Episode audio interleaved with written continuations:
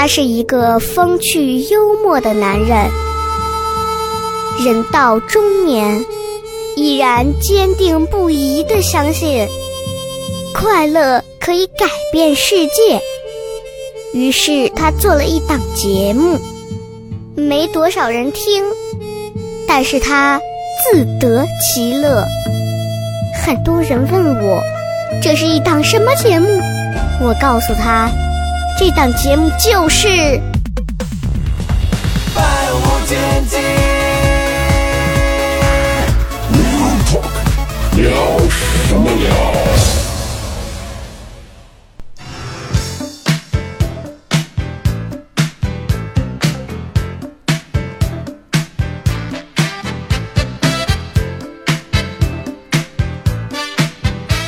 百无禁忌，Real Talk，欢迎各位收听，聊什么聊？各位好，我是笑雷。哎，今天呢，哎呀，咱们这个节目啊，真的又更新了啊，确实要跟大家先说一声抱歉。这个节目呢，从呃三周前吧，应该就已经停更了。这个停更的原因呢，还是跟大家解释一下啊。这个解释呢，也不是祈求大家能够原谅，主要就是因为。嗯，一个是这个疫情的反复啊，就有些时候邀请嘉宾啊，或者是呃一些别的事情，就会因为疫情的停演啊，包括疫情的一些缘故，就会把很多事情往后放。那因为一往后放呢，那就很多事情的计划就得打乱。所以呢，播客的这个事儿呢，就就是其实是所有的事情里头不算是最重要的一个事儿，所以就会一拖再拖。你包括呃一直联系我的有一些嘉宾发了这个发稿单的，我其实很长时间没有联系他们，我不知道他们现在是不是还健在，但是确实是大家一定要相信我，我一定最后还是会联系到各位的。呃，真的是因为这个很多的事情被疫情影响了，当然这个也是现在最不要脸、最不负责任的一个话啊，确实是被影响的比较多一些，这是一个原因。还有一个原因呢，也是跟我个人的状态有关系，就是就是。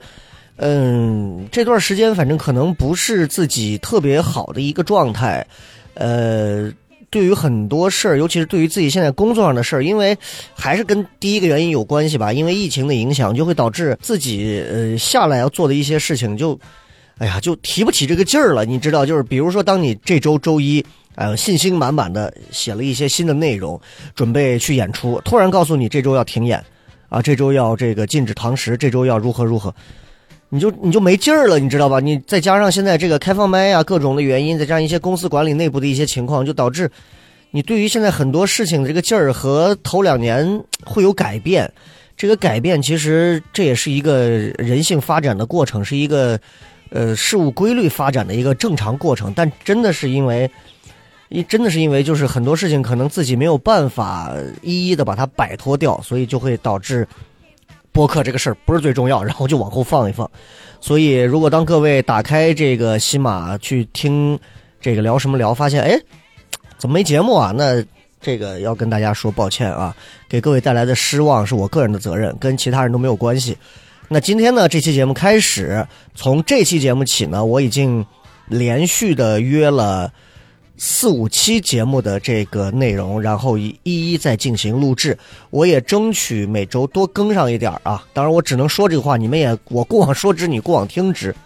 那今天这期节目呢，是由我一个人来为大家呃录制的，所以呢，这期节目的内容可能从一些朋友喜欢听多人聊天的角度来讲的话，单人聊天可能就没什么兴趣了。没有什么兴趣的话，其实从这个地地方开始，你就可以选择离开了啊，因为。呃，确实有很多朋友他对我不了解，对这个节目可能是从博客上刷到的，听了一下觉得哎挺热闹，挺有意思啊，好玩是吧？好好笑，那这是一回事儿。那其实今天这期节目呢，因为三三周没有更嘛，所以这期节目回来之后，我也是想了一下，确实有很多话想说，有很多的一些感触想要表达呢。这期节目也借着我在公众号上发了一篇推文，简要且详述的。呃，把我的一些情况讲了一下之后呢，也是给大家开了一个口，就是希望大家能够，嗯，直截了当的向我去提一些问题。其实这个想法已经半年多前就有了，但是当时觉得好像，哎呀，有点矫情，是吧？再加上自己现在也确实，哎呀，觉得就现在也没什么人看了，也没什么人关注了，觉得自己现在也过气了，也不火了，就觉得这个玩意儿，你你你让别人提问，有谁问呢？结果，哎，我觉得。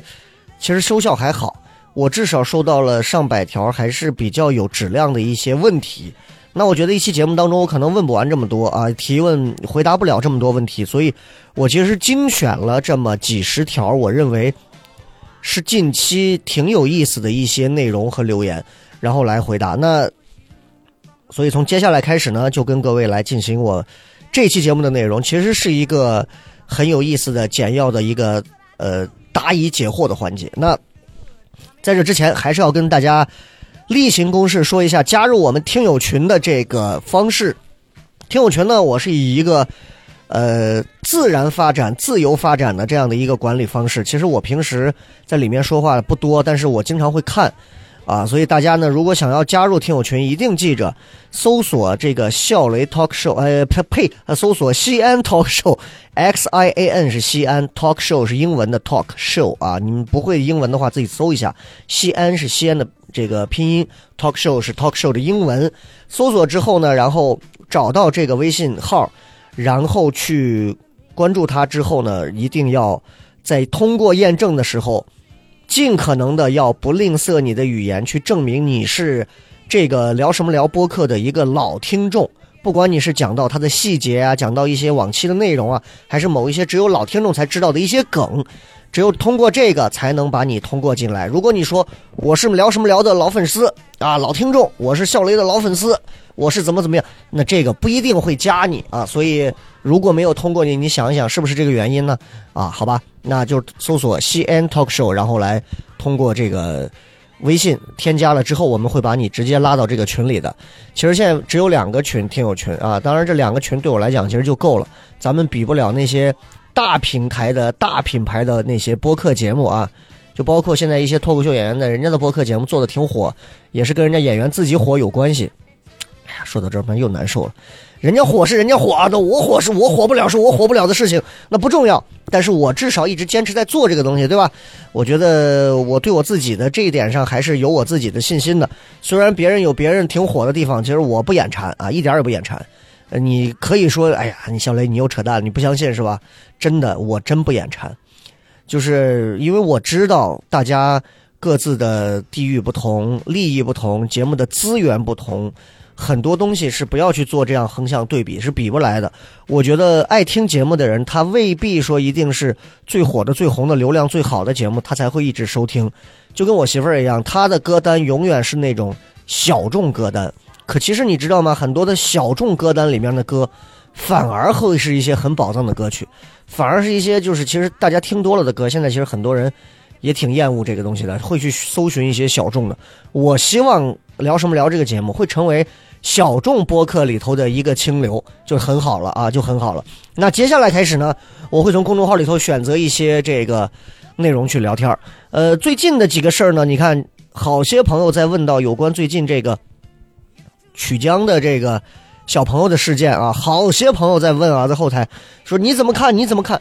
首先呢，我不明白，就是大家为什么对这个事儿一定要去问别人发表什么看法？我先给你们先谈一下我对于这个事儿的看法，再谈一下我对于这个事儿背后大众舆论给我带来的一些我很 很不喜欢的一些感受啊。首先就这个事儿本身而言，我其实在抖音上发了一个将近两分钟的一段视频。有幸这段视频呢没有被删除，也没有被限流，但是呢，这段视频很明显是被抖音后台在评论区方面进行了一些限制和管制，只留下了十余条内容。你们可以去搜索去看一下，其实已经把我要表达的内容表达的比较清楚了。那在这儿呢，因为是播客节目，我可以稍微多说两句。就是第一，我想说的就是我。不能站在媒体的角度，因为我不是一个媒体人，我只能说我是前媒体人。即便我还在台里，我也不能代表媒体人发声，因为我是一档娱乐节目主持人，或者说我是台里的电视广播的娱乐节目主持人，我不是一个新闻评论员，我也不是一个新闻主播，反而是新闻评论员和新闻主播，他更不能随随便便的去代表台里去发声，因为你知道，新闻评论员和主播。他们的背后的观点其实是有专门的编辑的，所以那我代表不了媒体，我不能替媒体说话。但是呢，我虽然代表不了媒体，我虽然离开了媒体，我也并没有替媒体说话，我只是很公允的说了一句，我说，我觉得大家不要着急说什么媒体不发声啊怎么样的话，我觉得媒体也在等通稿嘛，媒体也需要上面人的这个口谕才能得到最终媒体发表出来的东西。如果你们明白这么一个道理，其实这么多些年就是这样的呀。如果你明白这个东西，就不会傻了吧唧的去问为什么不发生。我觉得真的蛮傻的，真蛮傻，没脑子啊！甚至是有些人说的就没脑子。嗯，说回这个事件本身，我对这个事件呢，其实我没有那么强烈的气愤，我其实是有点那种啊，又来了，妈的，怎么就没完没了呢？就我是这么个感觉。那很多朋友可能不知道西安的这个发生的事儿，呃，西安的曲江的某小学啊。发生了一个什么事儿呢？我大概通过我的一些了解是这样的，就是这个学校附近的这个草坪子啊，然后呢，呃，底下是一片这个化粪池，类似于是这样的地方。然后这个化粪池呢，这个里面的这个这个这个池中物呢，有将近两米深，整个的这个里面的高度有将近六到七米。然后呢，上面这个学校当时呢知道这上面有个坑，啊，学校当时这个。采取的办法呢，就是在上面用木板子把它盖上了。呃，为什么盖？不要问我，我不知道啊。然后听说就是在这个几个月前，这个呃是教育部的还是教育局的，我也不知道。反正就是这个省上还是还是这个市上还是国家的，我也不知道。督导组、巡视组就是安全督导组来的幼儿园来巡视，当时也是我看到这篇推文了，也是说要抓安全第一、人民第一这样的话说了很好。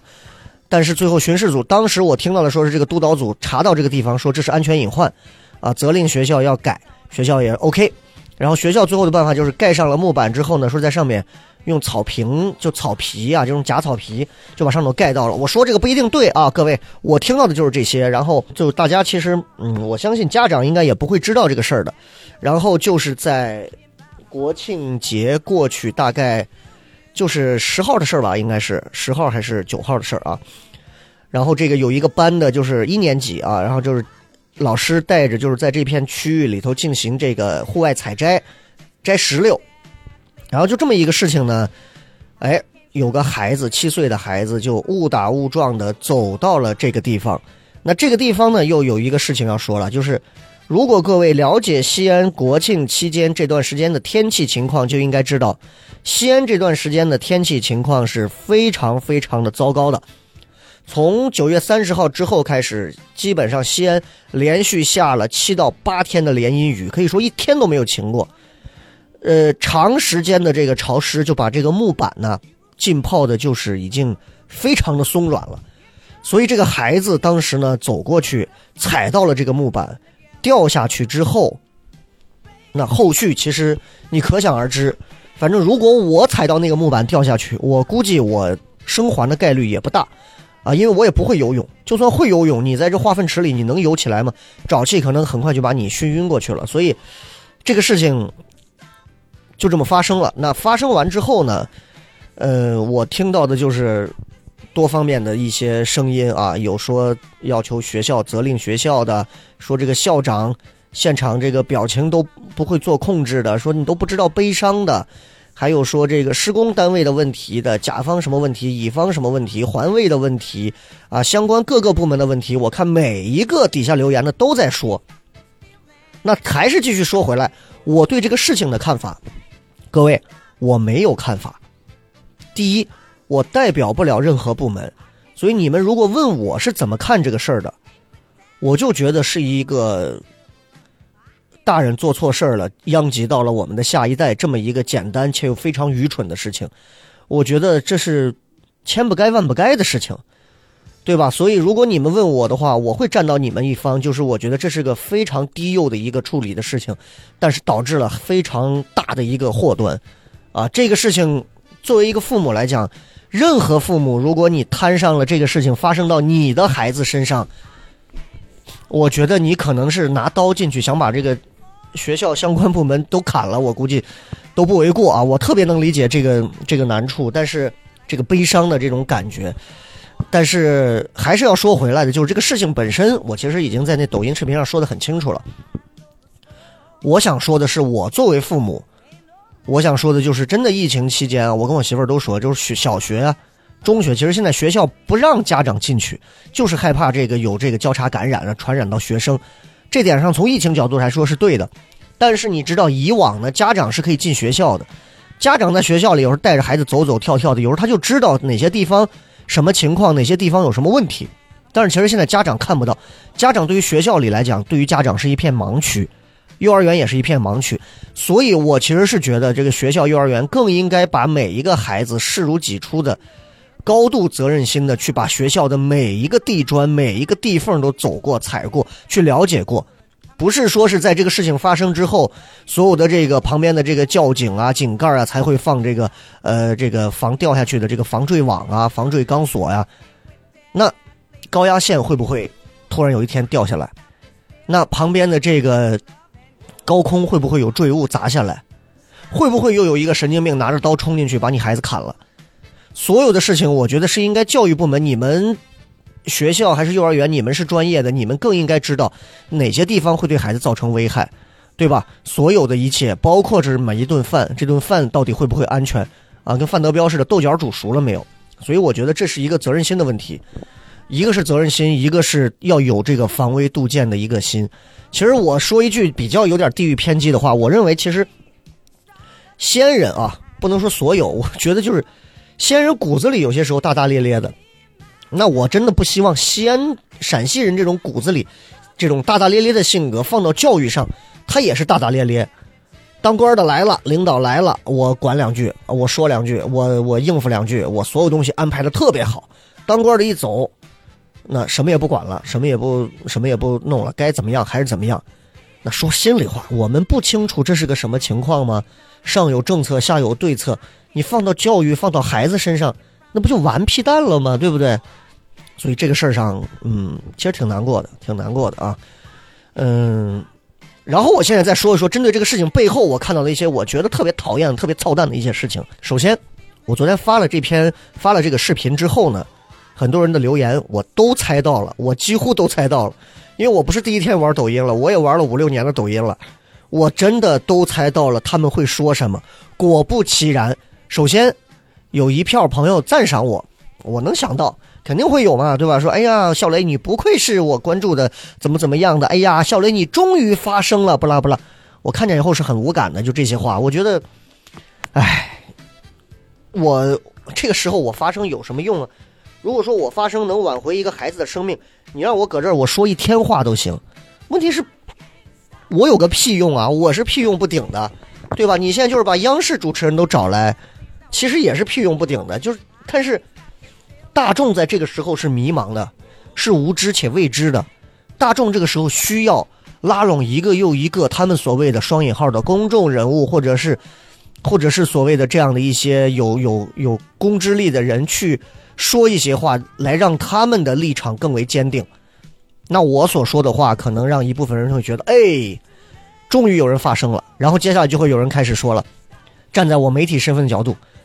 有两方面，一方说所有的媒体人都不发声，只有你发声了，好，你是最棒的，然后就开始一踩一捧，你看他们就在说，我看有说慷慨的，说你比你那个成天就光知道夜跑的伙计要强多了，啊，你都知道发声，陕西的媒体一片沉默，我都觉得好笑，我都觉得好笑，你知道吗？我在我我那个皮皮的那个抖音底下，我看他发了一个去做脸的视频，底下人说你们为什么不发声？为什么不为曲这个曲江的这个小学的这个事情发生？他说：“那后续那我能怎么说呢？”底下人就说：“你们这个就怎么怎么？哎呀，愚蠢！这和当年说，哎，人家给汶川捐款了，你怎么不捐呢？这不是一样的吗？这就是网络暴力啊！有多少人夹带着一个孩子坠亡的事情背后进行着自认为道德高尚的网络暴力？然后还有人说什么？还有人说说我是你说了等于没说，你说了等于什么都没讲，你说的是个屁！”啊！你说的是个锤子，就是这些话，我听见很多。各位，我给你们说说，如果你网网友们最想听到的是什么，就是网友们想听到的版本应该是这样的。哎呀，曲江这个校长，你去死吧！你赶紧死吧，死远一点你最好不要活，你赶紧也跳到化粪池里，带着你家人一起死，这是最好的，高危亡灵。我觉得你活下去都是给这个空气都是制制造污染。啊，那有关部门，你们赶紧出来，跪下来到我的面前舔我的脚丫子，给我道歉。我告诉你，我认为该道歉就该道歉了。你们所有的媒体也是，我认为你们现在就应该发表一个报道。你们媒体就该发表，台长们，你们听清楚没有？你们我说发表，你就得发表。我是不是应该发表一个这样的东西？大家就觉得，嗯，解气了。解气之后呢，怎么样呢？所以最终你有没有发现，我最讨厌的一句话就是“政治正确”这个词啊，这个词是我最讨厌的，尤其是这几年疫情期间。那你有没有发现，整件事情里头唯一不会做错的事情是什么？去学校的门口献一束花，然后拍一段视频发到自己的抖音上，这个事情绝对不会错，而且还有流量。我刷到了好多条过万赞的抖音，这个事情绝对不会错。当然，我不能站在我的某个阴暗面上去说，那些人是那些人带着别有用心的心思去，或者带着某种政治正确的心思去献花或者怎样。但是我想说的是，如今的人们都变聪明了，都学聪明了，在某一个事情当中，大家都会趋利避害。我如果聪明一点，我也可以拿着一束花到现场，做一个非常沉静的、成熟的。高度的前媒体人去那里献一束花，拍一个抖音，拍一个视频，配上一首《送你一朵小红花》，哈哈，太好了！我为啥不那么做？我觉得那不是我的风格，我能看明白那个事儿就行了。你说那些去献花的人有真的感到难受的吗？绝大多数都是。有没有我说的那种呢？一定也有，对吧？所以，我从这件事情当中的背后，我仍然看到的是几点：第一。中国的网络活不了，哎呀，真的是恶心啊！抖音这个评论区更恶心。抖音我其实现在很少更了，就是因为这个评论区里头低质反质这个太多了，所以我不太想聊。我们之后也会聊一期有关抖音的事儿，这个我们之后再说。呃，我真的是希望大家能够在对待任何一件事情的时候，不要用情情绪和某一种。受害者的这个论调就是认为我就我就可以去站在某个高度去，呃指责他人，甚至于站在某些相关部门的高度去认为你们就该这么做，那是你认为的，那只是你认为的，仅仅是你认为的，而你仅仅只敢在键盘和抖抖音的这种评论区里头说话。既然如此，为什么没有一个人抖音里头那些说话的没有一个人拿着条幅站到？省台的门口去喊，请为他们发声，跪下来去说，为什么没有？因为这个事儿和你无关啊，和你无关，你当然不会说。发一个评论区里的一个留言，不伤 不伤什么的，反而还能净化我的灵魂。在我看来，都是 OK。这个事儿就是这样啊。我想说的也就先说这么多，还有一些话，我觉得说的太多也不好，毕竟只有我一个人。要再有别人，我可能还能再说一点什么啊。所以。你们就明白我的立场了。我很难过，我确实觉得这个事儿发生到，如果发生到我身上，我可能也非常非常难过。但是，我还是想说的，就是隐患的问题，就真的是希望不要再有这样的非常非常不该发生的事情发生，对吧？你如果说是一起偶然事件，或者是一起极其偶然的事件，那就是比如说天上有掉下来一个什么东西，啪弹过去砸过去掉下来，就是极其概率极小事件，那这个事儿真的就。这我真不好说，这个事情压根儿就是可以避免的事情。化粪池这么大个事情，学校怎么能不管呢？对吧？我相信大家应该都知道，西安多少年前的这个康复路，当时有一个叫张华的大学生，为了救一个化粪工，掉到粪坑里头，他跳下去，结果化粪工救上来没事了，他死了。当时一个大学生，多少人当时在网上，因为没有评论区啊，当时那会儿不上网啊，八几年的事儿啊。可是那会儿你知道吗？就有人就在说，大学生救一个化粪工不值得。不值得，学国家当年培养一个大学生真的是费了老鼻子力气了，就一个化粪工不值得。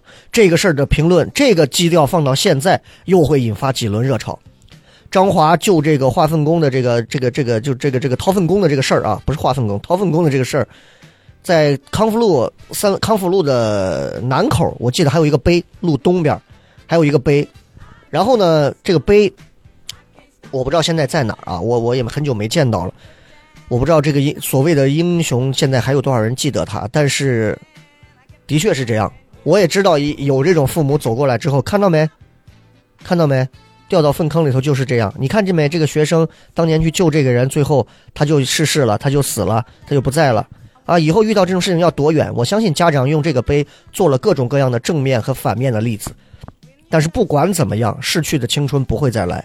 当你面对了一个逝去的青春的时候，当你面对一条逝去的生命，当你面对一个明明是因为责任方可以通过一些简单的事情就能把这个事情、把这个隐患剔除掉的这样的一个简要的、简要的不能再简要的一个行为，可是他却不做，最终导致一条生命丧失的时候，其实真的只能说遗憾。我们能说什么？对不对？科比坠机，我们也只能说遗憾。我们能说什么？对不对？Michael Jackson 吃药自杀了，死了，还是说怎么样？我们能说什么？韩国的女女明星自杀了，我们能说什么？其实每一条生命逝去了，不管是怎么样了，我们只能从中去汲取到那些能对我们有用的东西。最后，我们向遇难的，或者说像失去家庭的、失去孩子的家庭，妈妈、爸爸哭成那样的，我们只能表达我们的同情和哀思。除此之外还有什么？你会发现，面对死亡，我们毫无力量，毫无力量。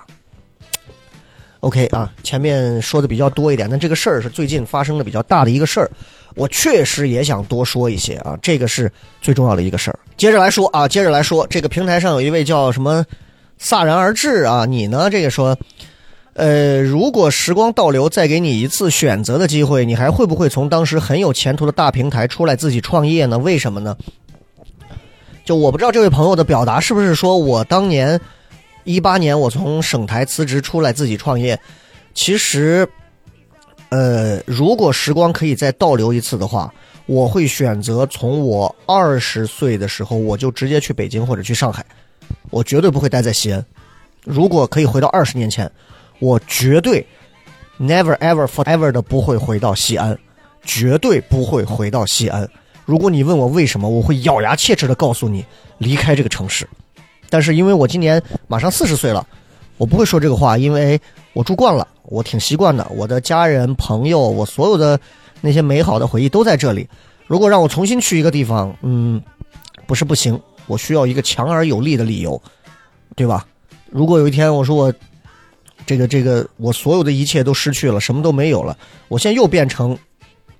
一个人了，那我可能总管，我可能买辆房车，我就全全球自驾了，我就住车上了，我可能会是这样。所以，如果时光倒流再选的话，呃，我首先我不会，我会选择直接去北上的大平台去工作。呃，我觉得其实现在回想起来，我一个最大的遗憾也是不算遗憾的东西，就是我觉得每一每一个不同的时代会有造就不同时代的人。我其实不属于现在这个网络时代，我八零后大多数其实是属于媒体时代的新兴到衰落期，以及网络时代的新兴到现在的这样的一个呃五光十色的一个时期。所以当年我是吃上了媒体的红利的，我多少是吃上了一些的。所以在当年你们认为可能说省台这种陕西广播电视台啊，是多少的这些呃孩子们想进进不来的地方，你怎么能进来呢？对吧？你一个西番毕业的，你凭什么进来呀？我是熬进去的，啊，我是我是我是在里头当实习生，一点点熬进去的。你要问我有什么正规渠道进吗？没有正规渠道，哪有正规渠道？可是你认为我我你认为说这个省台，如果你说的这个很有前途的大平台是省台的话，如果它真的有前途，你认为我会出来吗？我只是看到了我在那个平台可能不会再有大前途了。并不是说省台不会有大前途，也许随着未来的改变，省台的体制发生一次一次的改变，他们还会有更好的人才和更好的这个管理机制和体制。那也许某一天我可能还觉得我得回到省台啊，我觉得省台更好啊。但问题现在不会，原因就是因为我认为外面的这个舞台更是这十来年我最需要的一个东西。因为我大家知道，我一直在做娱乐节目，在省台做娱乐节目是不会有大前途的。其实反而是那种民生新闻的节目会更好，因为会有收视率，老百姓爱看嘛，对吧？呃，娱乐节目其实没什么人爱看，所以投广告的也非常少，所以赞助少，广告少，所以节目制作的成本会特别低。每一期节目可能几千块钱的制作成本，那几千块钱制作出来的东西就是什么粗制滥造的。道具、服化道都是粗粗制滥造的，灯光、舞美都非常的差，你是不能跟上卫视的那些节目的综艺节目去比的。所以，越做你就会越觉得心寒，越做你会觉得失望。那最后，从这个平台出来，也是为了得到一份更自由的表达和更自由的呈现。所以，我再回到这个问题，再跟您说一遍，就是如果时光倒流，再做一次选择，我还是会从省台辞职，而且会辞得更早。我绝对不会等到有那么一天，跟台里就是最后说，哎呀，你不行辞职吧，就是我觉得你不行出去干吧。我不会到那一步，我可能会更早的去辞这个职，这是我我会想到的。但是如果能够更早的让我回时光倒流到过去，我可能根本就不会去省台，我可能直接我会我会想办法钻到央视去，哪怕就是一个小的，或者是湖南卫视、浙江卫视、东方卫视，或者是电台，啊，再不济我就是去做脱口秀喽。北京、上海，也许现在的效效果还有我的一份呢。也许单立人我还在里面成为了某一个签约演员呢，对不对？所以人的命运其实是很有意思的，很有趣的。你仔细往回倒，你会发现都有轨迹可循。但是你又仔细说，你又说不出来个所以然，因为一切的东西都像薛定谔的猫一样，对吧？那说回来，这个毛毛说，雷哥当时结婚是真爱还是妥协？我这个结婚那一定是真爱了，一定是真爱了，啊，嗯，我我不会去妥协一份婚姻的。我不明白你说的妥协指的是哪个意思啊？就我的理解，是不是说，就这个妥协，就说年纪到了，不得不结了。哎呀，这个反正就他吧，身边现在也不想再找别人了。我不是，我从来都不是，因为男的嘛，我是三十岁结的婚啊。我一直觉得，我要结婚一定要找一个我爱的。如果我不爱的，我真的没有办法跟他步入婚姻的殿堂。我是一个标准的射手男，啊，就是对，就是大家所谓的渣男。对，那我谈过的那些女朋友们，无一例外，首先作为一个射手座，你们要明白射手男的一个共性，就是他是爱的，他必须得爱，即便对方不爱他，在我们的心里。我是爱你的，哪怕我和那个虚拟的你谈，把我谈的死去活来、荡气回肠，我都是开心的。这就是射手座，明白吧？射手座就是这样，你你把我骂的像狗屎一样，可是我还爱你，我可以为这份爱去死。我每天回到家里头，我都是充满着浪漫的。这就是射手座有病，你知道，就是有病，下半身思考问题，上半身没大脑，就那种感觉。所以那段时间，其实我一直在找那个让我最有波动我心弦、有感觉的那个女人出现。其实，在我认识我媳妇儿之前几个月的时间里头，我记得我当时还认识一姑娘，跟一姑娘吃过几次饭，就唱过几次歌，当时觉得各方面都行，真的都行。当时觉得就她吧，真的行。结果那女孩后来告诉我说，她还没离婚。我说你没离婚，你跟我这天天这块唱歌，你是什么鬼？她说只要你一句话，我马上就离婚。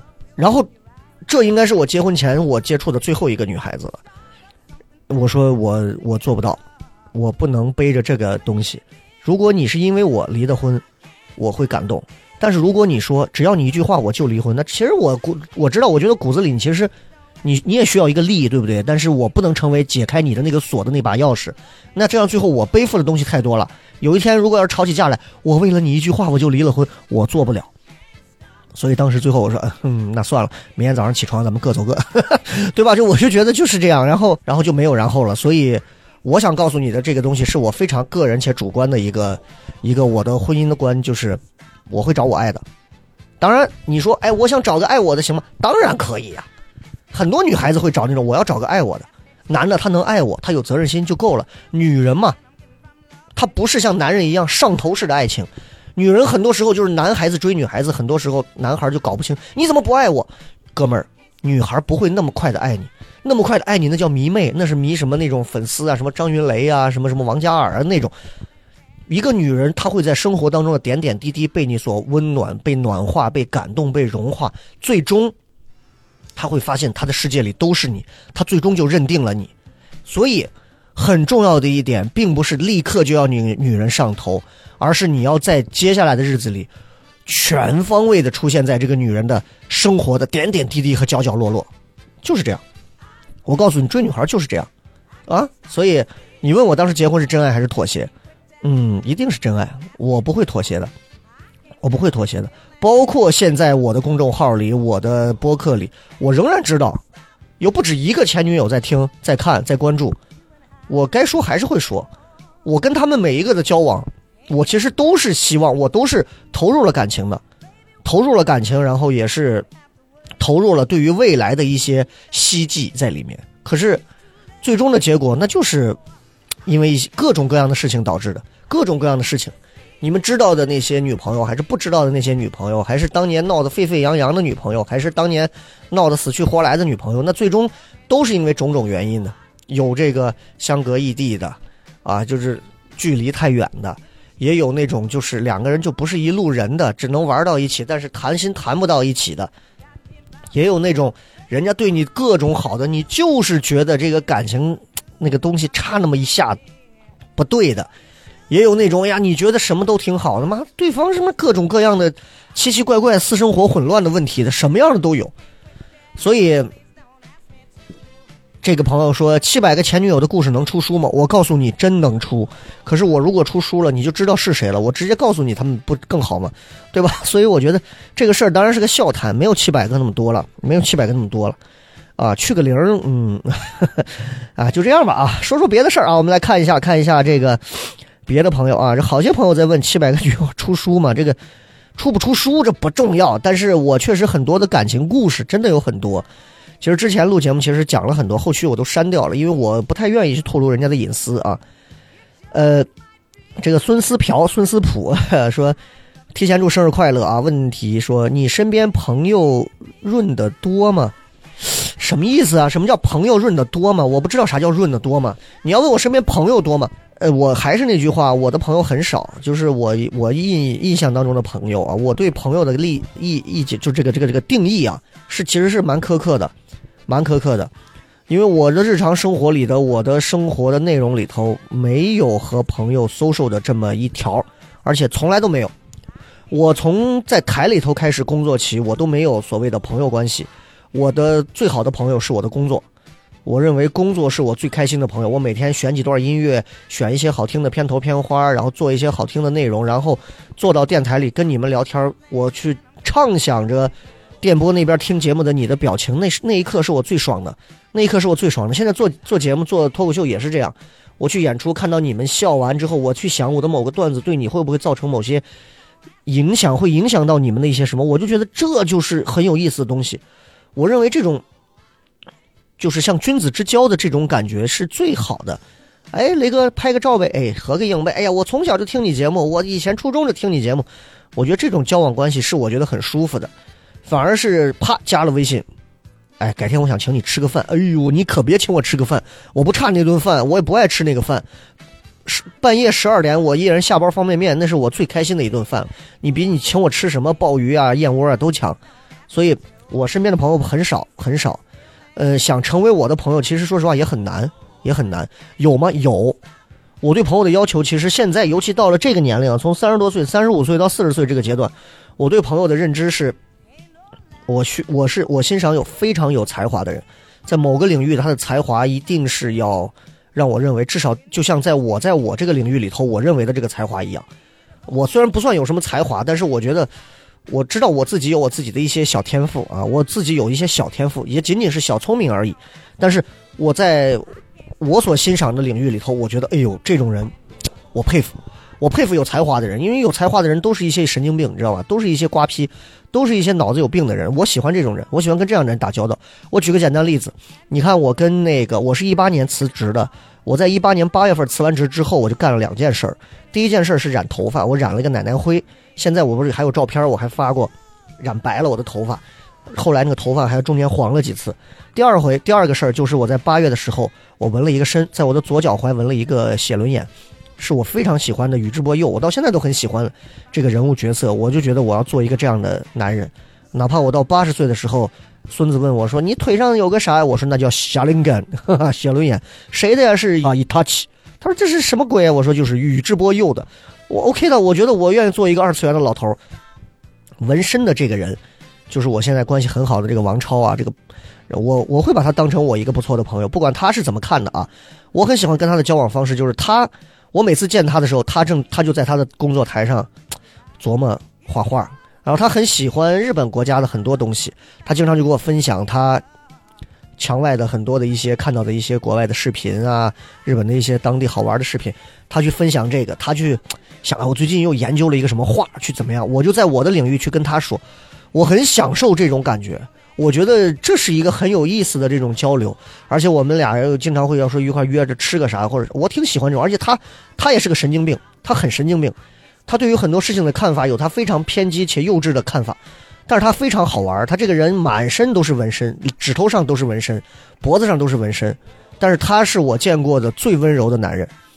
呃，他家里面养了四只流浪狗，四只狗，然后有五四到五只流浪猫，然后后养了二十年的金毛也是前段时间才不在了，我就觉得，哎，我这是我这是我的点，你明白吧？所以，我交朋友是这样的，就是我喜欢这种有有有能力的，然后在某个点上像我一样是神经病的，我喜欢这样的人，反而是你拿那种体制内的那套东西跟我聊，呃，我。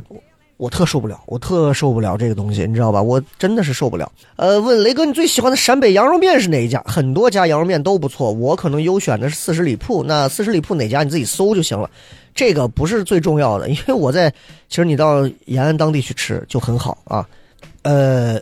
马小佳问我说：“磊哥，过了三十依然不利，四十是否真的不惑？是大彻大悟的不惑，还是自我和解后的通达？关注你多年，但还没有有机会看到一场糖蒜铺子的现场，期望你继续做自己喜欢的事儿。如果不能大红大紫，平静、快乐、喜悦、自洽，其实也很好。谢谢，我也觉得很好。我回答一下你的问题啊，过了三十仍然不利，四十是否真的不惑？是大彻大悟的不惑，还是自我和解的通达？”我觉得你的问题首先就问的很高级，没有这么高级。我用白话跟你讲，三十不立的人太多了。如今这个时代，你告诉我什么算立呢？买得起房，三十岁买不起房的人太多了。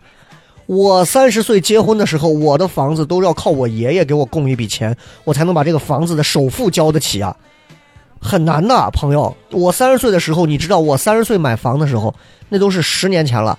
我三十就是基本上我是在我是在一零嘛一一年买的房，我当时的房子你知道房价多少钱？一平米三千一百五，我的房子九十平，换算下来我整套房子的面积不到三十四万。各位三十四万，你现在首付三十四万的房，你看看有多大的，对吧？所以。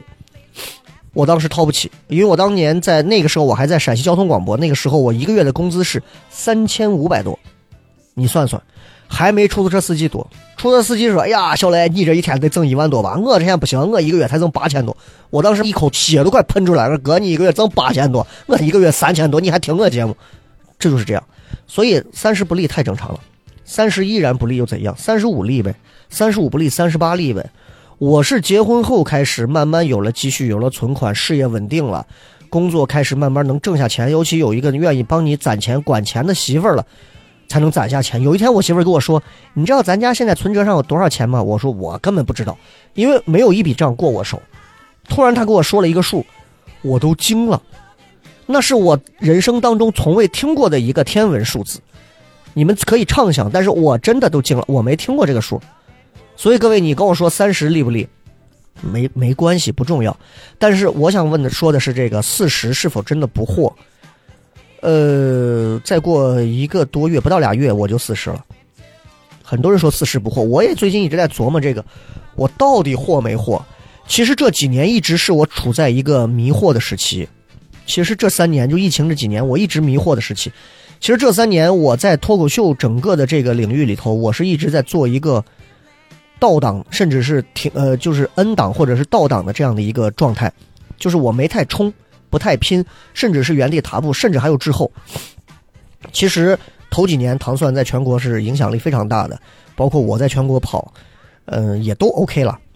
就是从疫情这几年开始，我也不跑了。我从演员们那段时间闹的那个演出演员离开，后来又来了杨乐他们这波新演员之后，嗯。其实给我带来了很多的一些困惑，很多的困惑，人的困惑，事儿的困惑，情的困惑，很多的困惑，其实就会给我带来很多的不惑。那就是你明白了哦，原来是这样，你就你就不再困惑了。但是随着你的年龄的增长，你对于身体的困惑，对于生理的困惑，心理的困惑，对于未来的困惑，对于生死的困惑，这些所种种的困惑。你需要时间去消解。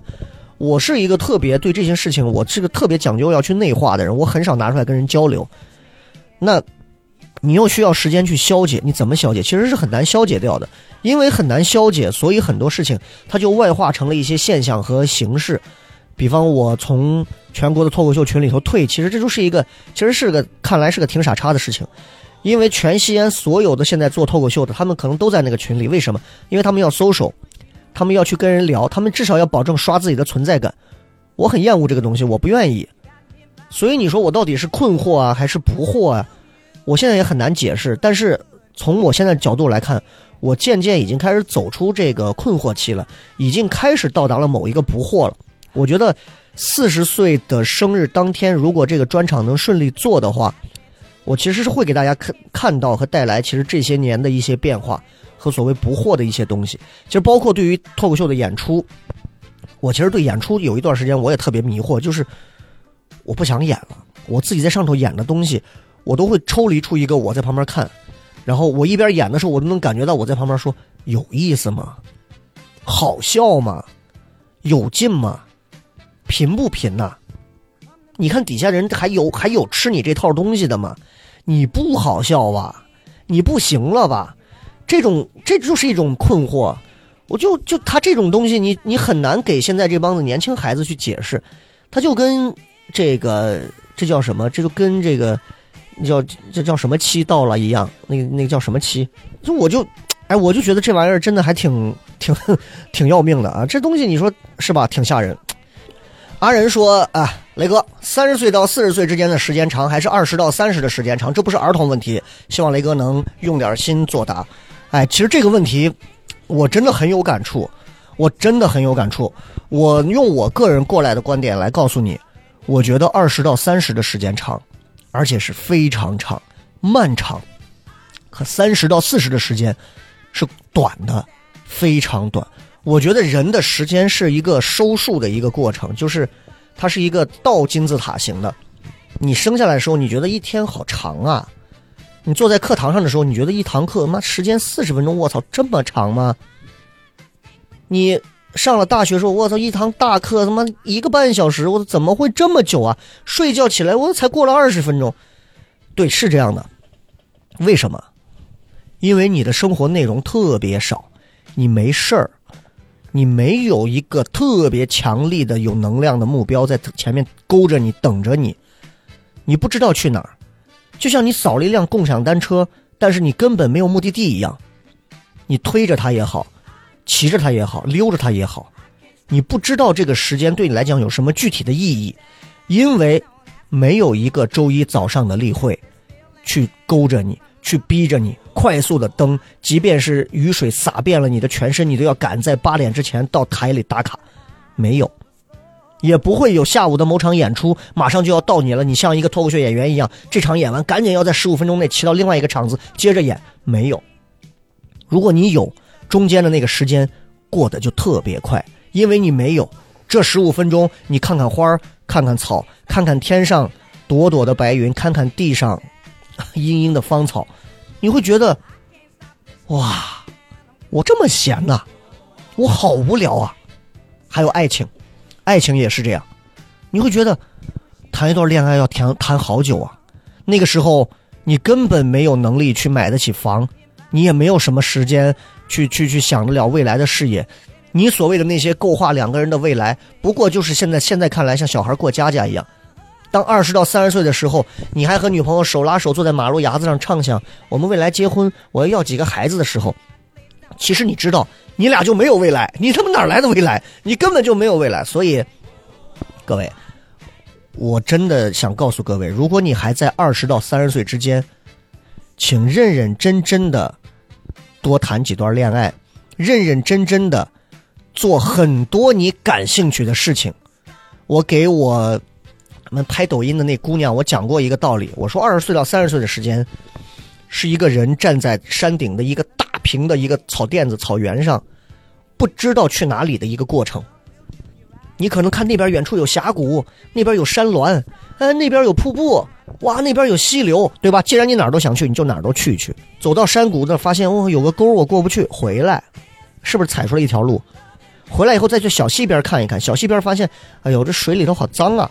再换换到瀑布，瀑布看看，哇，水好大，我没带伞。等你二十到三十岁这些年折腾完了这些之后，你慢慢就会发现，你越来越懂得你要什么了。你是一个要山的人，还是一个要水的人？是一个要往南去的人，还是一个一心想去北面的人？你就清楚了。然后从三十岁到四十岁开始，你只会在固定的几条路上往复来回。从四十岁之后，很有可能你的路只有一条到两条了，可能再往后你的路只有一条了，非进则退，没有别的路了。所以，从时间维度角度上来讲，这就是相对论，爱因斯坦的相对论。和心爱的人坐在一起，哪怕过了一个小时，只像五分钟；和你的仇人坐在一起，只过了五分钟，但过了一个小时，这就是这种感觉。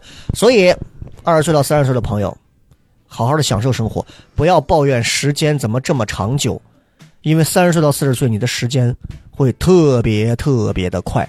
不管你是成为一个非富则贵的人，一个名人，一个有用的人，还是成为一个普普通通九九六的人，你都会发现时间过得特别快。不管是按部就班，每天一成不变的快，还是说每天都活色生香、特别精彩的快，就是快。我现在都记得刚创建糖蒜铺子的时候，我第一场二零一三年的脱口秀的专场的时候是怎么样？十年了，就这么快，就这么快。OK，来看啊，，Rain 说，等零零后三十岁之后啊，在西安上班，下班后周末节假日会有更多的线下脱口秀场次和主题选择吗？一定会有更多的，一定会有更多的。然后大家这个内容上的选择，我觉得你们在西安现在看脱口秀还是要选择好的厂牌，有质量的厂牌，一定要看演员，看演员，因为其实现在糖蒜的很多演员在其他厂牌都会出现，看演员。如果这个演员你在糖蒜看过了，你可以不选这个场次，啊。呃如果其他的那些演员你也看过，你给他们评价不是很高，也不一定都要去看的。所以我建议看还是看好的，宁缺毋滥。嗯，便宜的票不要买，便宜的票只有一种可能，它卖不出去，知道吗？他会通过各种的票务网站，甚至是通过各种的这个促票的一些形式去推票，甚至是送票。这种脱口秀，我告诉你是看不成的，基本上是看不成，全国通用这个道理，明白吗？所以，即便线下脱口秀场次多，各位也要选择优的好的。啊，呃，这个说同龄人想问一下，即将奔四了，还会为了理想中那个自己继续拼一把吗？还是会顺势而为？我可能会优选一下中，呃，中和一下这两个，我还是会拼一把自己，但是我会顺势的拼一把自己，就是我会在自己擅长的领域拼一把自己，同时在自己感兴趣的领域再努力的再搏一下。就你比方说，我做脱口秀，OK，我做这么多年了，对吧？我还可以拼吗？我还可以再拼一下。比如说我出专场巡演还是到外地去演演出啊，去让年轻人认识认识我，OK 的，这算是我拼一把了吧，对不对？其实我完全可以不用出去，我在西安演，该挣的钱也一分不少，该演的场次也不少，我也不愁卖不出票。但是呢，我还是要做一些跳出圈的事情，比如说我很喜欢表演上的东西，不管是演现在你们看到一年一度的新喜剧，还是说看那些呃所谓的这个这个漫才还是什么，我都想尝试。我都想玩，甚至是短视频、短剧和电影，我都想玩。这些已经和脱口秀没关系了，可是我真的很想玩，真的很想玩。主持人我已经玩够了，我想玩这些。我想让大家看到的是，在一个作品里头，你更深邃的层次的思想，而不是单纯说两个段子，我有点够了。所以，我还是会拼一把的。才四十，刚开始拼，你的人脉资源各方面，你的能力，你的识人端观物，你都。越发的成熟了。其实现在不做人，什么时候做人呢？对不对？这个说雷哥，人的欲望咋控制？欲望控制不了。好的欲望加以利用，坏的欲望加以抑制，啊，只能如此。雷蒙说，请问笑雷哥，在自己出来单干之后，有没有一瞬间觉得后悔过，或者有没有真正的快乐过？有啊，我出来单干之后，我就真正的快乐了。真的，我一点都不不夸张的讲，就是我从我真正出来了之后，我就觉得。好开心啊，就有点像那个《天下无双》的那个音乐，当当当当当当当当当当当当当当当，我就是这种感觉。我当年刚在台里工作的时候，我也是真正的快乐。我坐着六零三，早上七八点钟去上班，我每一站我都感觉像是在欣赏西安的风景。我到了那个地方，我去学习，我像一块干燥的海绵，我在汲取着所有的水分。我好羡慕那个年轻的时候的自己，同样我也羡慕。我敢于走出一步的后的自己，我又获得了一片新的天地，我觉得特别好，而且我从来没有后悔过，我从来没有后悔过我离开台里，我只后悔我可能离开的离开的有点晚了，我应该再早点，可能现在这个事儿能做得更好，但是我并不是因为早晚而去觉得台里会怎么怎么样。哎，你们听我这个话，是不是觉得小雷你变了？你现在开始都不再吐槽台里了？不是，因为我已经吐槽太多了，不想吐槽了啊。呃，说很怀念跟超哥跟你在金和平金江那次喝酒聊天，算是我唯一一次线下追星成功。还想问有没有机会跟超哥再约喝一顿？啊啊，我记得起来他是谁？他是他是做酒的一个白酒的一个帅哥，然后人家酒生意做的特别大，当时还人家特别特别瞧得起我，还给我送了一坛子高度酒，还有一瓶那个也是高度酒，那个高度酒我送给我老丈人了。他不是爱喝白酒嘛，就喝了一口，呃妈，这酒太高度了，感觉快六十度啊那个酒，所以那个酒特别 特别特别度数高，但是味道特别好。有机会你约王超，然后让王超约我，我们还可以再聊，这个没啥问题啊。王大锤说：“我想给你生猴子，可以吗？”可以，但是你来晚了。Turbo Q 说：“三十岁时前半年惶恐，最后是怎么度过的？现在四十岁的时候，想给三十岁自己说点什么？如果让四十岁的我给三十岁的我写封信。”我可能最想说的是，嗯，你可以再拼一点，你可以再勇一点，你可以把你性格里的那些小别扭可以暂时的隐藏掉一点，可以往更大的平台和舞台上和城市上再去冲一冲，可以不让自己那么保守，那么拧巴。嗯，这是我想说的。嗯，我觉得懂的应该 都会懂啊。再看。呃，新宇说雷哥啊，这个我也快二十五了，还在读博。其实一开始通过白宇介绍西安那个城市纪录片儿啊，知道您的西安话段子，一下抓住了。印象最深刻的是您操办了女儿的一切，每天接送上下学。后来我开始听聊什么聊，两三个月听完了所有节目，期待买到您四十大寿的专场票。问什么问题呢？虽然会感觉到爱，但可能由于我爸爸的人格魅力不足，一直以来缺少父爱的关怀和力量。我想问您的是，什么样的爸爸算一个好爸爸？怎么样去做一个好爸爸？这个问题太高级了啊，太高级了。首先，我其实并不是操办我女儿的一切，其实我女儿现在的这个饮食起居更多是她姥姥姥爷在管。我平时因为演出比较忙，没有那么多的时间，天天在管她，接送上下学，大多数也都是姥姥姥爷，这才是现实生活啊。呃，作为一个好爸爸，我认为首先我是不够格成为好爸爸的，我不够格啊。那我觉得你。觉得自己爸爸的人格魅力不足，然后会缺少父爱的关怀和力量。我想，我想问的是，你你为什么一定要去要求爸爸一定要有所谓的人格魅力呢？我觉得每一个爸爸都是一个普通的男人，他能生下你并且把你养大，这就已经是作为一个合格的爸爸。他没有把你丢弃在厕所里，我觉得就已经很好了，对吧？这个爸爸如果不打你的妈妈，他不打你妈，你叫我爸，这样对吗？他不，他不打你妈，然后他不不跟不当你面跟你妈吵架，然后他也没有那些黄赌毒的恶习，这个爸爸就是个好爸爸。我觉得就是个好爸爸。嗯，我们不能在爸爸这个职位上去有过高苛责的这些东西，要求他有责任心，要求他如何如何。每一个爸爸都不容易，站在每一个男人的立场上，成为一个爸爸要要处理的事情太多了。Chris Rock 有个段子就讲，就说。啊，你总在说妈妈如何如何，妈妈对给我们带来这个，妈妈给我们带来这个，妈妈给我们带来这个，妈妈这个带来那个。可是爸爸呢？我们我们如果没有爸爸，我们这这个月的房房子的房贷谁还？电费谁交？对吧？就我觉得，其实从某个角度上来讲的话，爸爸其实帮助我们稳定了整个的家庭的基石。其实你有时候你明白吗？就是，即便爸爸的人格魅力不足，可是你回到家。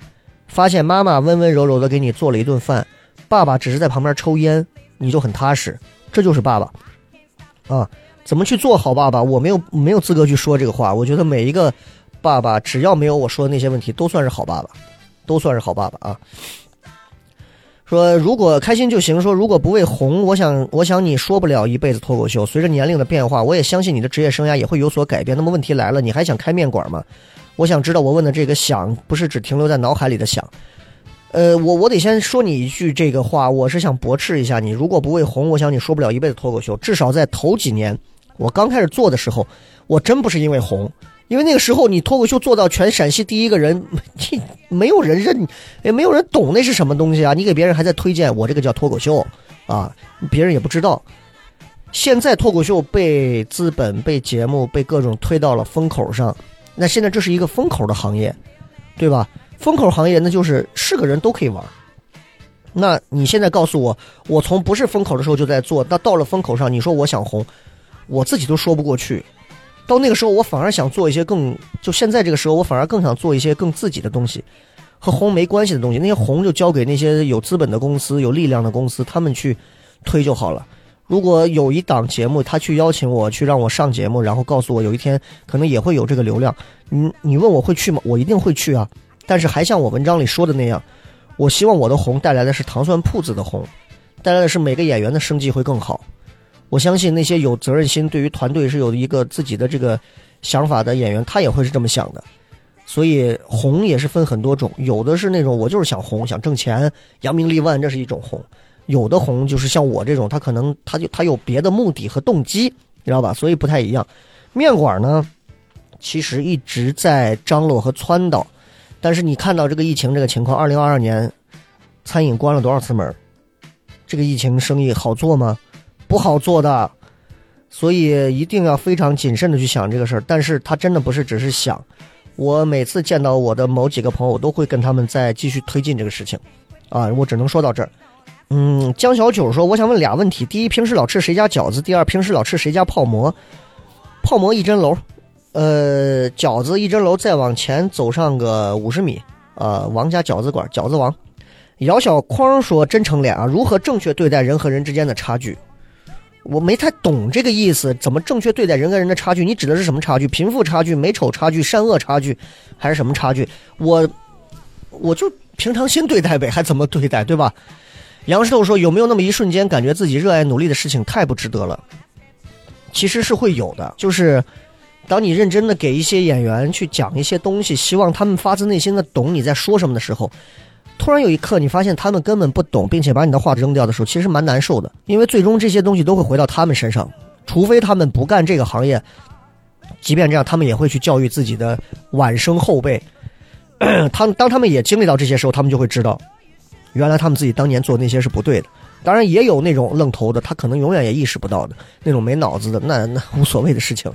但是确实，这些瞬间还是会有啊。这个时候，Nura 说：“有没有 有有些没有道理的对与错？是该怪自己、怪环境，还是怪社会，还是怪老天？没有道理的对与错是什么对与错呢？我我不太清楚哪些是没有道理的对与错。大家可以想一想啊，没有道理的对与错，没有道理对与错。那我现在能想到就是你媳妇儿说你错，你就是错呗。那这个你谁也怪不了，对吧？你就怪你娶一个，谁让你娶个女人？你要娶个男人就没这事儿。俩男人在一起，除了……除了不能做女人跟男人在一起该做的事情之外，其实两个男人在一起能做所有可以做的一切的事情，都是很快乐的。我个人是这么理解的，你们不要往 gay 上想啊。呃，啊，乌哈说雷哥，我十分怀念你之前还在电台的时候，那个时候你还住在明德门，正巧我们家也在明德门，觉得一个电波里的这个竟然就生活在我的附近。当时还是初中生的我，夜晚在写作业的时候会听你十二点节目重播。当第一次听到你在值班上重播节目上节目时，我十分惊喜。从那之后就期待着你下一次深夜节目。我的问题是，如果。是你可以对当时的你对谈五分钟，你觉得当时的你会向这个未来你提问些什么？而你这个未来的你会会如何回答他呢？哎，很有很巧的是，昨天晚上我又看了一次这个一年一度喜剧大赛第一季里头张弛和蒋龙那个唱京剧的那个节目，就是他回到了过去，见到他的小我，他是大我，两个人互相的这样的一个交流。那个剧我非常喜欢，其实就有一种很就是一种穿越剧的感觉。我。我不知道我回到未来之后，我的我三十岁的我会问四十岁的我什么，或者说二十多岁的我会问什么？可能会问说：“哎，我哎我在你那个时候牛批了没有？我现在做啥呢？我挣的钱多不多？”可能会问这些。我娶的是谁？我可能会问几个非常俗的问题。呃，我如果要是回到过去，见到我还在电台里头努力工作你，我可能会问说：我可能会说几个点。第一，我说去说脱口秀，去北京和上海说啊。然后在西安也扎个根儿。第二一个，我会说，嗯，有几个女孩啊，谈谈就行了，结不了婚的，等结婚那个得等到得等还是得等谁谁谁谁谁啊。第三一个最重要的就是，呃，嗯，你早晚都会辞职的啊，所以享受现在的每一刻就好了。最重要的一个，赶紧买房，这个是最重要的啊。但是回不去啊，哎。回不去啊，回不去啊！棉说：“你印象中陌生人对你说过的善意的或或者是做法是什么？”我是内蒙古呼和浩特的，国庆时候突发疫情到现在情势严峻，快递全市都停了。这几年气温骤降啊，封在校园没有厚衣服。一个对于我来说陌生人吧，给了我一件棉袄，拿出后看到袋子下面还有一包口罩和一些零食，当时也是很惊喜、很感动。后来和他又聊了很多，说了很多很温暖的话。哎，我觉得这个就叫这个真的就是陌生人的善意啊。我印象中，陌生人对你说过的善意的话和做法是什么？我觉得应该是前段时间封城管制的那段时间，又封了那么我们小区高风险嘛，当时封了七八天，然后人家的那个呃志愿者穿着防护服，把我在盒马买的几袋东西给我提上来，我其实挺感动的。人家送到我家门口，我就把我心爱的健力宝，夏天特别热，我就拿了一罐冰镇的，我送给他。我觉得那一刻我会成为他印象中陌生人对他的善意，我觉得特别好，这种温暖就特别好。然后其实还有一个善意，我到现在都记得，我应该在节目上讲过，就是有一次我在太白小区那边开车，从东从西往东开的时候，然后正好前头等那个红灯，太白立交那块吧等红灯，然后有个车很快速的在我面前左一下右一下别了我一下，我当时非常非常火，因为那一下别的是非常不合理的。就是搁谁下去打他一顿都是你，你完全你是占理的那种啊！当然打人不对，然后我就把副驾驶窗户当时摇下来，他终于停到他的那个并进去的车道了。我窗户摇下来，我就准备说，我就准备拿西安话跟我说：“你是你是有病，你想咋开？”类似于这种。我还没做出我的表情和动作的时候，人家的窗户也摇下来。我当时心想的是：“妈的，你想跟我对骂吗？你凭什么？”我都做好准备要开车下去跟他要干一仗了。结果他那个男的窗户摇下来之后，对我非常不好意思的表情，然后伸着手给我打着招呼，然后说抱歉抱歉抱歉，实在不好意思。我那一刻懵了，哇！我就在想，我说我竟然以一颗恶魔之心去夺了天使之腹啊！我这，我说他他是个一个天使别了我的车吗？真的是怎么是这样啊？真的是哎呦，真的。所以我我我觉得你们最近因为呼和浩特我知道，现在几千例的那种感觉。保护好自己，保护好自己，有吃有喝就行。哪怕最近这段时间少吃一两顿，也没什么太大的问题啊！就真的是安全为主，啊，上海都能过去，西安都能过去，呼和浩特也能过去啊。没你不行，说雷哥，以后你老了拄拐杖和坐轮椅只能二选一，你选哪个？我拄拐杖啊，拄拐杖还能站着尿，坐轮椅嘛只能坐着尿，那难受死了，对吧？希望我们都能利利索索的啊。说。呃，Super 说雷哥的专场有没有一个主线，或者说会以哪个方面作为主题呢？两性关系还是生活见闻？呃，如果不出意外，专场能顺利办的话，专场会从我二零一五年西安音乐厅之后的千人专场之后到现在这七年之中，所有的段子的一些精华的段子的汇总，以及这几年经历的种种的一些大事情的一些简单的一些。一些聊天吧，你们想到了我这些大事情影响到我的都有什么？你们其实通过微博啊、公众号，你都能感觉到这些事情，我都会把它讲出来。然后可能更多的还是这七年的成长的变化和一些和一些自己的一些看法吧、感触吧。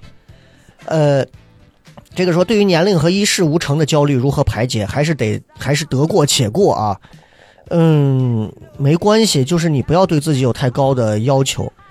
这个世界上不是每一个人都能成为梵高、毕加索的，也不是每一个人都能成为这个嗯王小波或者是贾平凹、陈陈忠实的。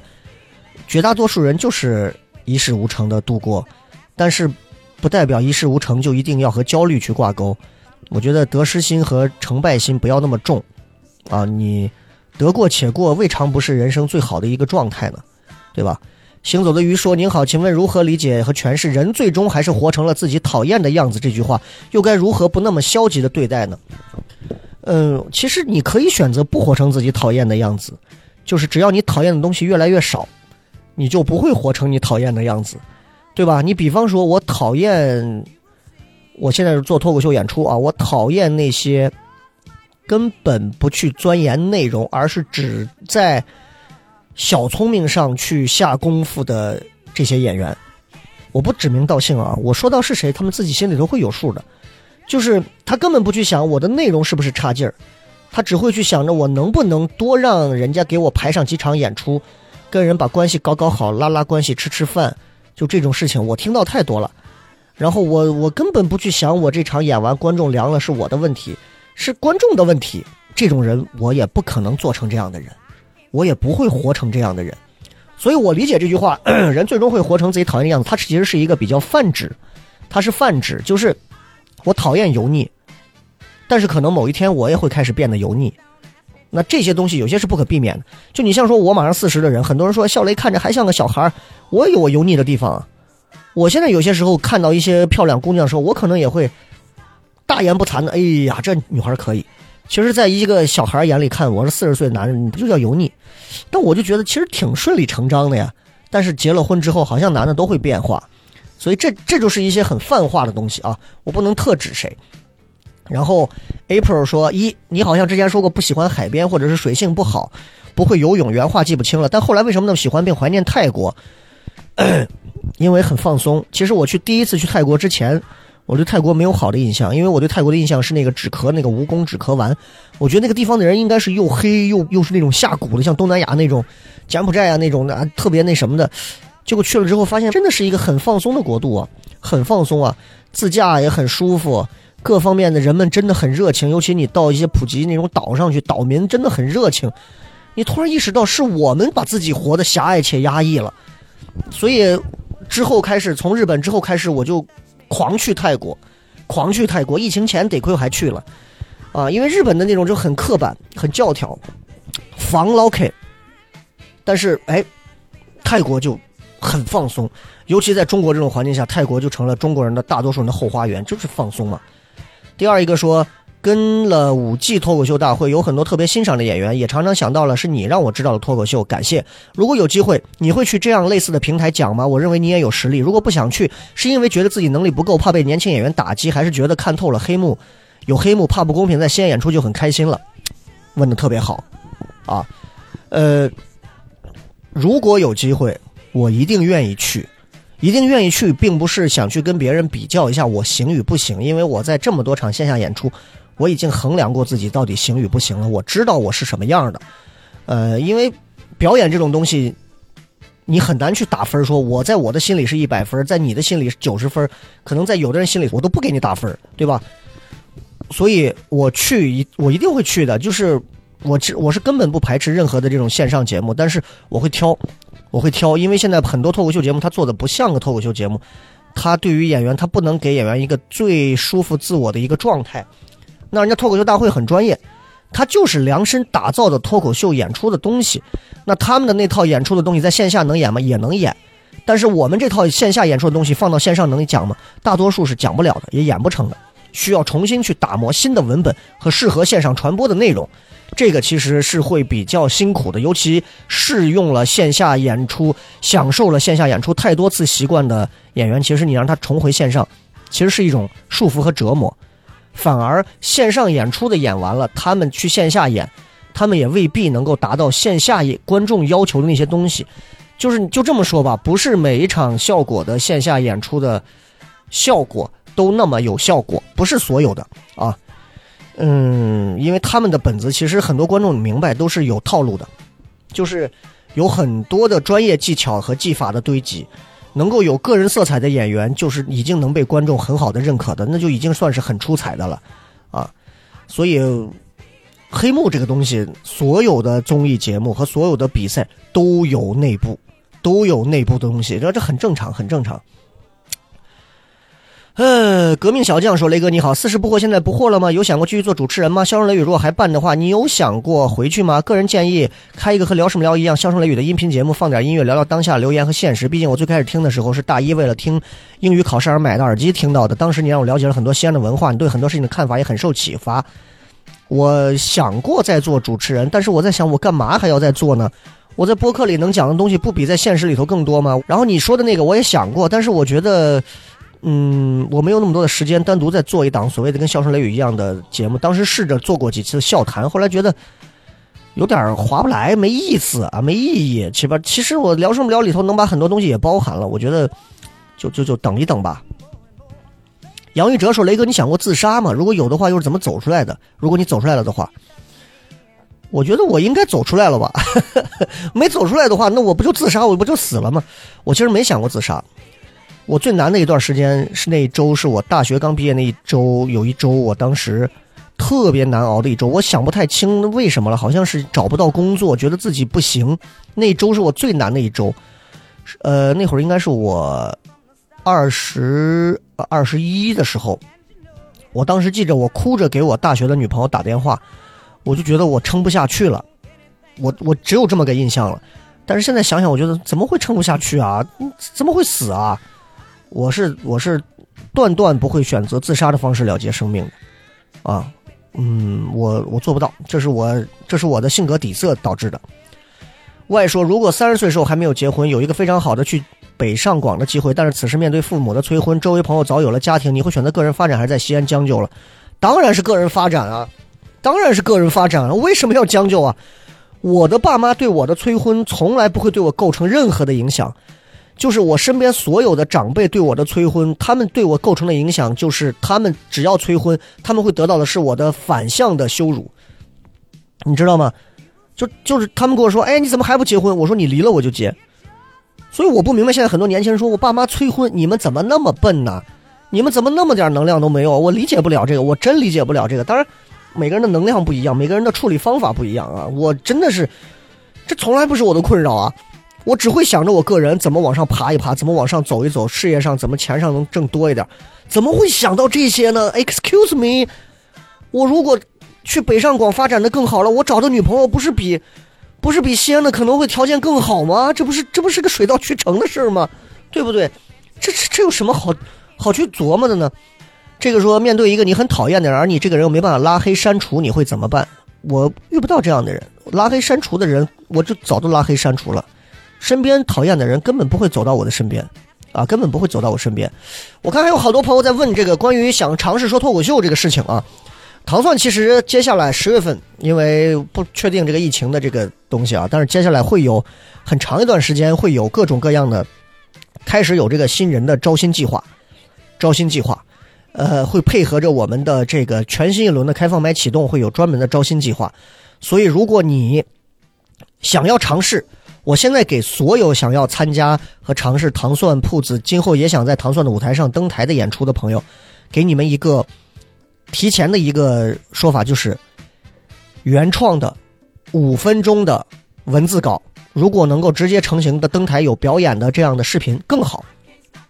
准备好，这是我们接下来招新最重要的一个五分钟内容的一个招新的指标。如果你说我不会写，没有。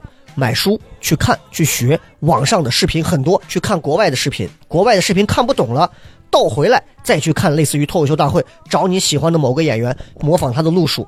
但是呢，我个人的建议还是先看国外的，再看国内的，好不好啊？就是这样。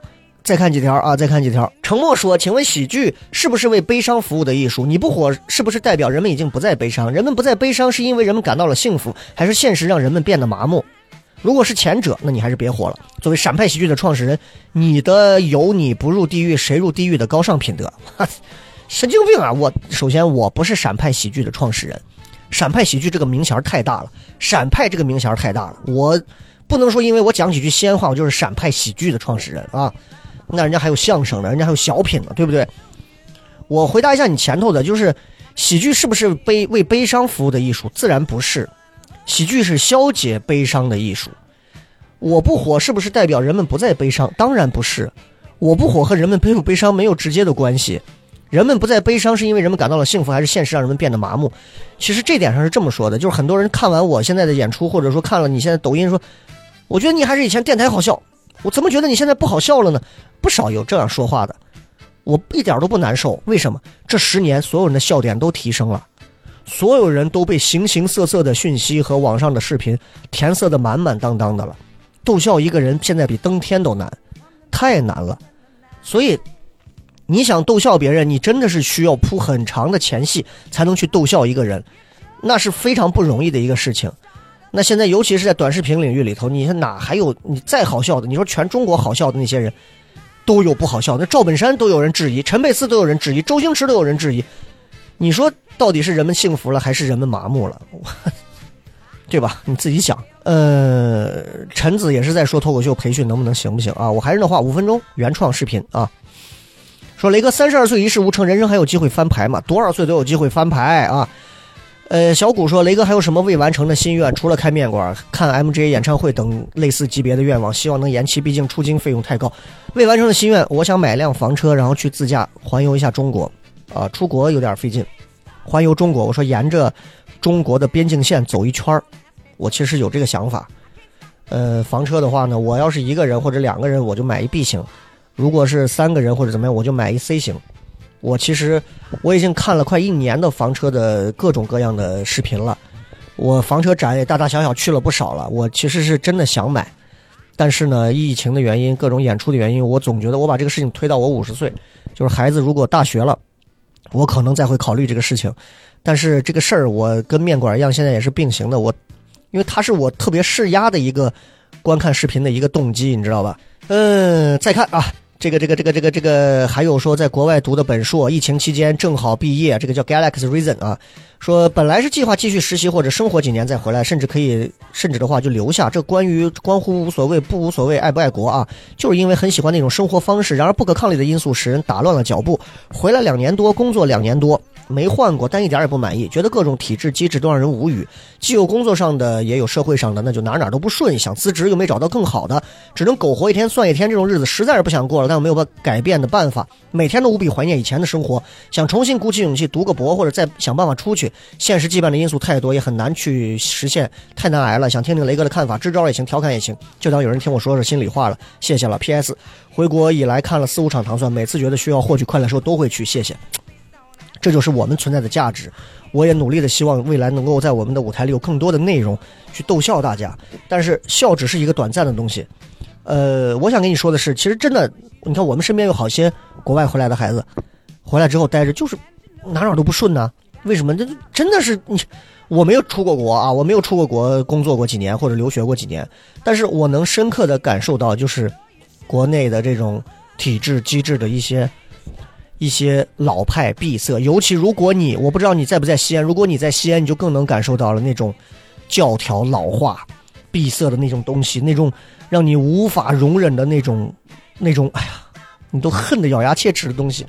我想说的是，如果真的不开心，我不知道你的年纪啊，应该不到三十啊。如果真的不开心，要不要试着往北上走一走？如果你就在北上。还是不开心，两条路，要不前进，要么后退，要不然真的我们就出去吧，真的就出去吧。如果有这个能力的话，个人认为，嗯，抛开疫情的因素，出去我觉得仍然是一个非常好的一个选择。因为我身边也有那种，就是人家还是会出国，他不会说因为疫情怎么的怕拉拉古教不种地了，对吧？还有一种就是，如果大城市真的给你带来的体制竞争压力很大。回来降维打击一下我们这种小城市，也行也行，真的，我跟你讲，在中国，所有的这种体制内的工作，如出一辙，都是一回事儿，大同小异，啊，你如果拿着国外的那一套行行文处事的方式，想回来去尝试找到那样的人，还有一个办法，这就是你自己创业，即便是创业，你创大了，你还是会接触到这些人，最终你又会成为自成一派的体制内的另一种人。其实都是一样的，我不过就是你看，我不也就是这样吗？我不喜欢体制内的很多东西约束我，我出来最后做的很多东西，我还是还是跟体制内的这些人认识了呀，还是要打交道啊，对吧？各种口的文化口的执法口的各种口我都得认识啊。最终我说的那些话，比我在台里当年工作时候我说的话我还委婉，我还官方，我到底在图什么？唉，所以你一定要想明白，我觉得该能出去就出去，该出去就出去，没什么啊。未加微信大女子说：“你迄今为止听到过最好的建议是什么？或者你说给别人一个建议的话会说什么？”我说一个我自己行业内的建议，最好的建议是什么？就是当你不知道你要说什么、演什么、表达什么的时候，做自己就行了。这个是当年丽文老师告诉我的，《长安夜话》的丽文老师已经不在了很多年，他当时就跟我说：“我说我现在不知道我节目该讲点啥。”他说：“你这怂，你就讲自己。”你把自己玩转就行了。你是什么人，你就玩什么。我花了好多年去搞清楚我是什么人，然后我慢慢就知道了。哦，我就是个这这东西，我就只能玩这东西。所以如果年轻人说：“哎呀，我不知道说啥，我不知道上台写啥，我不知道干点啥，干自己，做自己，说自己，玩自己，就是这么简单啊！”来，再看几条啊，我们加速一点，这个时间其实过得飞快。他说一年一度喜剧大赛，很多人说不好笑，你怎么看？我看了，我看了，我每一期都做了点评，而且第二季啊，但是说实话，确实第二季整体不如第一季。第一季每期都有惊喜，每期都有笑点。呃，如果你要让我说第二季我认为最好笑的演员的话，我还是优选第一个土豆吕岩啊，因为蒋龙、张弛是上一季我认为最好笑的，然后是土豆吕岩，他们俩的身上有喜剧色彩。这个喜剧色彩是喜剧节目里头必须要有的，他们像喜剧人，他们有喜剧人的素养和色彩。我不知道你明不明白那个色彩是什么？就有的人坐那儿，他就像是个喜剧人。比方说徐志胜。对吧？我当时认识他的时候他还没火，我们当时一块在星巴克喝完咖啡，我还在街头给他拍张照。我说我操，你这个造型他妈太好笑了。我说我要是俱乐部老板，我第一个签你。他说真的吗？真的签我吗？我说我真的签你，你来西安吗？他说我不去。但是当时人家是单立人签的最后的一个演员，我印象很深。但是后来很快人家取效果了，所以一年一度喜剧大赛，很多人觉得不好笑，确实作品里头有一些，有一些让人觉得嗯多少有点不对的地方。对吧？但是我整体还是会以一个好笑的角度去看他的，就是我觉得大家看喜剧节目，不要带那么多的东西去看。如果真的逗笑不了你，你就不看他就好了呀。这个第二一个说，当年那些离开你的演员，你了解他们的近况吗？你还会记恨他们吗？我从来都不记恨他们，这一点我一定要跟你们说清楚。我从来都没有在记恨他们，包括我当年发长文所有的东西，我不是记恨，我是替自己感到遗憾。我根本不恨他们，他们做的所有的事情，站到我的那个年龄段，我做的比他们过多了。我对我的领导做出的事情，比他们要厉害多了。他们做的事情，在我看来太简单和普通，太好理解了，知道吗？他们的近况我不了解，我不了解，因为我不关注，也不清楚，很长时间也没有任何的联系了。但是他们当中有好几个给我打电话了，给我表达过说想聊天儿。也觉得个人发展的各种各样的问题，想如何如何的，嗯，我也没有等到他们约到我，但是不重要，呃，不重要，因为我觉得我一直在做我在做的事情，他们心中有我也好，没我也好，我觉得都是个人的一些个人的事情，这个其实我不提也罢，但是我断断没有去恨他们的意思。如果他们觉得笑来一直在恨我，那我觉得他们有点我我君子之腹了哈，完全没有的事情。我希望他们过得都好。但是我的对于内容的要求是，我希望他们把自己的内容，诚如我曾经在的时候一样，对自己高标准、高要求，对得起自己的票价和对得起观众。在他们去教那些年轻后辈的时候，也能想到我对他们的那些要求，去教育他们，不要去混，不要去浪，不要去扯。所以当时这其中只有唯一的一个是我当时说的，我说这个人是绝对不能要的。到现在为止都是这样。可能你们抖音有人刷到过他，我还是那句话：一个人的人品素质有问题，甚至于在某些道德方面存在问题的时候，这个人是断断不可以要的，不管他是做什么。我希望大家不要去买这样的演员的人的票，不要去认为这样的人的东西是能看的。我就是觉得好笑，我就觉得这把年纪了，为什么不能踏踏实实的？一个在我看来曾经是那么有天赋的一个人，为什么把自己最后做成这样，活成这样？为什么不反思一下？为什么不反思一下？我不指名道姓了，你们应该都知道是谁。就我不明白，就是为什么要让自己活成网络时代的快消品，一个小丑样子的人？你打电话过来给我这道歉的话，我到现在都历历在目。那为什么不能踏踏实实去做一些东西？本来可以有。更高的作为，却偏偏要让自己成为一个被人唾弃的这样的一个，哇！我觉得其实可恨又可气啊，也很可惜啊。我只能说这些。糖蒜铺子目前的演员，您觉得存在什么问题？Kiko 啊，很多糖蒜的演员问题依然很多，吃老本的，开始像曾经那批演员一样，就是开始混的，开始完全没有任何的纪律性的。随意随意请假、随意迟到、随意早退的，然后对于演出的懈怠的，各种问题都出现了，都出现了。然后我尝试通过我的方式去点醒一些人，但是我发现实际没有很多作用。有一些人，有一些演员，他们骨子里的东西是来自于原生家庭导致的，就是你很难去撼动他们原生家庭带来的影响，所以没办法。我，所以我最终对于演员们的一些。表达和态度，我只能以他们在舞台上的成就来来做表达。就是你这个人在舞台上的状态越好，演出的内容越好越多，我可能会跟你多交流几句。否则的话，我可能不想不想说太多了。我觉得脱口秀都发展到如今这个时候了，个人如果不努力的往上拔，靠别人，我觉得这是不可能的事儿啊。Flasher 说：“娱乐呃，杨乐当时的事情你是如何看待的？”我觉得这个事儿过去了，没啥好聊了。这个事儿已经过去了。谁如果一直抓着这个事儿不放，我觉得就是吃饱了撑的没事儿干，啊，就就是没事儿干。我觉得他该道的歉，他该认的错，该该说的该说完了，还要干嘛呀？对不对？就是公司陪着他一起，我们一起道歉也好，罚款也好，怎么样？我觉得这个事儿就过去了。如果你们还站到这儿说，就是给人上一标签儿，我觉得你这种人就是没素质的人。这种上标签的人，在我眼里看，我觉得等同于是一个喷子。这个说，这个叫 VVX 说，为什么你会觉得自己过气了？是真的觉得年纪大了吗？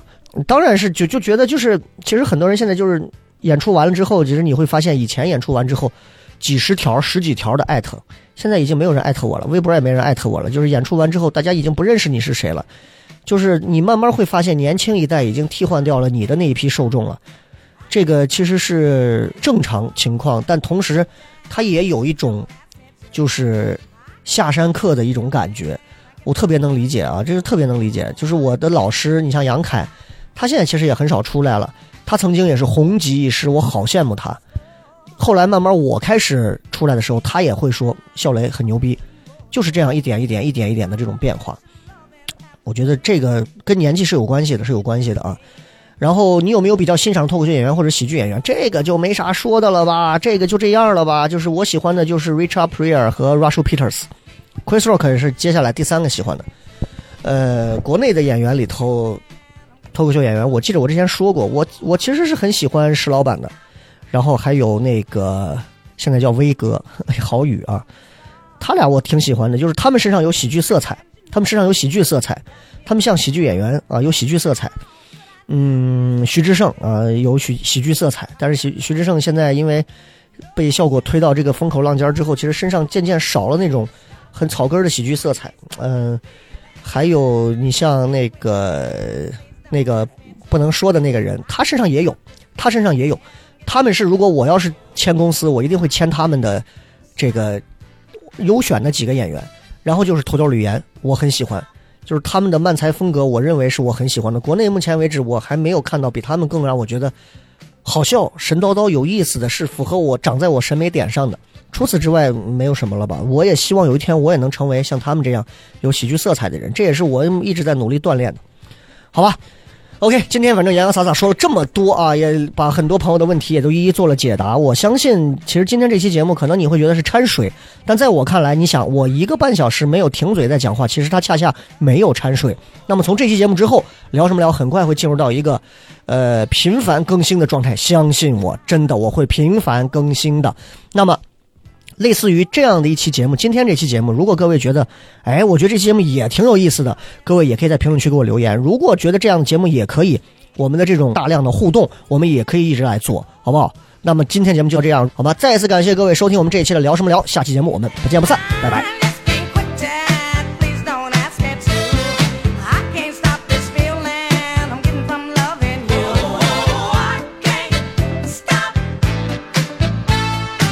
想加入聊什么聊听友群吗？如果你是聊什么聊的忠实听众，或者想要和主播深入交流，也或者你想参与节目录制，那么就立刻加微吧，搜索西安 talk show 就是 x i a n t a l k s h o w，请记住，一定要说出一句能证明你是聊什么聊的老听众的话，才可能被通过验证哦。还等什么？赶紧掏出手机加入吧！话唠碎嘴子们的圣地，治愈社恐症的福音，聊什么聊？听友群，一天天的，你说你们聊什么聊？